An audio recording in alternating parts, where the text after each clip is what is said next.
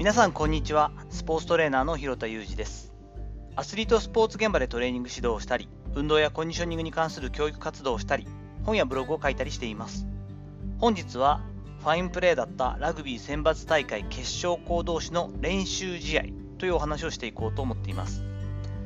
全国高校選抜ラグビー大会決勝で対戦予定だった強豪の東福岡と報徳学園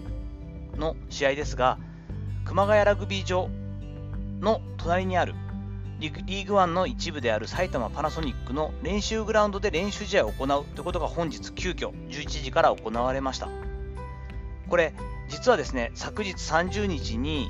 えー、熊谷ラグビー場、えー、もっとメインのところですよね。で1回戦で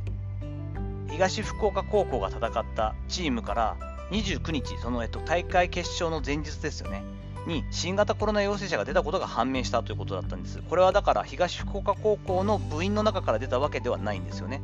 ですが、大会のガイドラインをすごく厳しく設けていた今大会に関して、やはり少しでも東福岡高校に感染者が出ているリスクがあるということで、大会実行委員会から東福岡高校に出場辞退勧告、まあ、この表現もどうかと思うんですけど、出場しないでくれたらどうですか？ということですよね。があったと。でそれに対して、まあ、両校同意したことによって、不戦勝という形で報徳学園の優勝が決定したわけです。これ、実行委員会が安全に大会をね、実施するために決定しているガイドラインがある。だからそれをガイドラインを作った以上、遵守する必要があるということはとても理解できます。ラグビーのね、今、リーグワンに関してもですね、社会人に関してもものすごく厳密なルールがあってですね、試合のやってからの48時間以内には必ずもう一回 PCR 検査をしてください。スタッフも全員含めてですね。その上で、えっと、陽性、陰性というのが必ず陰性が担保できた状態から練習を再開してくださいだったりですね、登録する、えー、48時間前の段階で必ずクリアになってなきゃいけないこう検査もありますので、もう本当に公式戦の最中は週に2回のペースで PCR 検査を行い続ける。そのために大変なことわかるし、なかなか現実的には全部は無理だけど、極力外食もやめてほしいし、とにかくマスクを外した状態で家族以外とご飯を食べたり行動するのはやめてくれといった状態がもう1年以上続いてるわけですよね。なかなか窮屈ですし、本当に大変、ピリピリしていくし、トレーナーさんの仕事は増える、そしてまあ運営側の負担も予算的なものも含めて大きい、そこは私も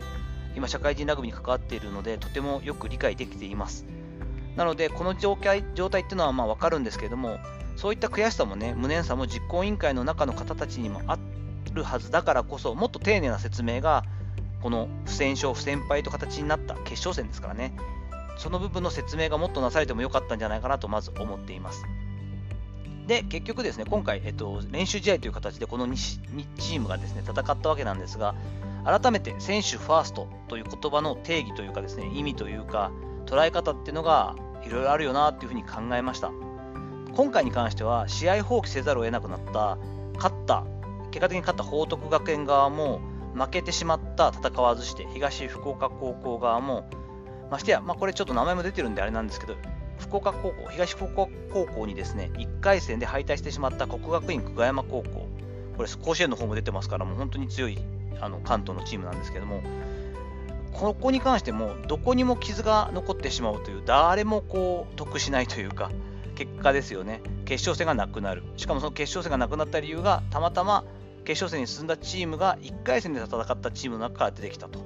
そうなってきた時に誰のせいにもできないけどモヤモヤ残りますよね。かといって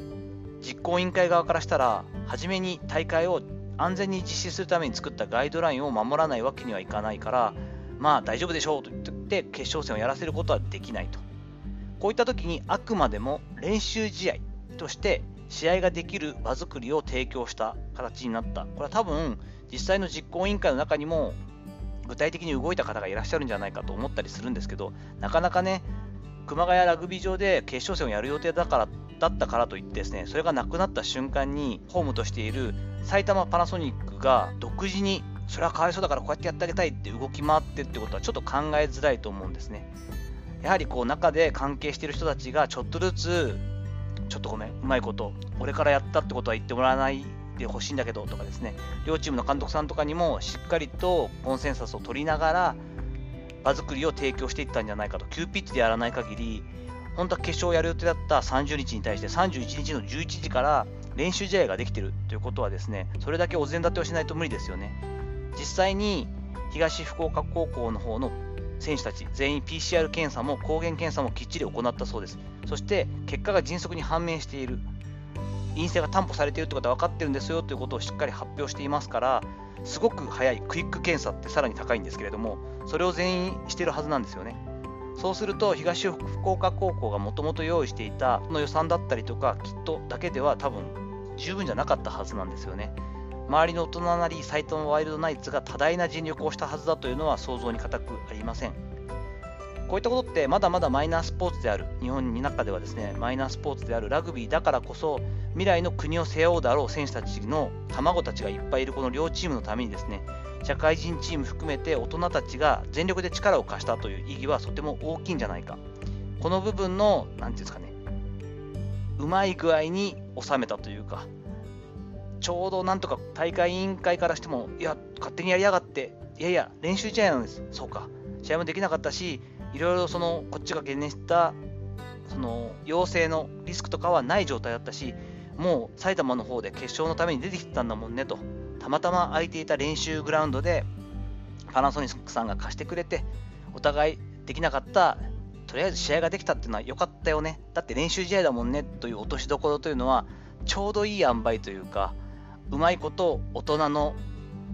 対面も保ちつつ子供たちをそのルールだけで犠牲にしていかないという点ではとてもいい判断ファインプレーだったんじゃないかなと感じていますさていかがだったでしょうか？本日はえー、急遽行われた練習試合、選抜大会の決勝校同士の練習試合について私が思うところを話してみました。本日の話のご意見やご感想などあれば、レター機能を使ったりコメント欄にお願いいたします。いいねやフォローも引き続きお待ちしております。どうぞよろしくお願いいたします。本日も最後までお聴きいただきありがとうございました。この後も充実した時間をお過ごしください。それではまたお会いしましょう。広田裕二でした。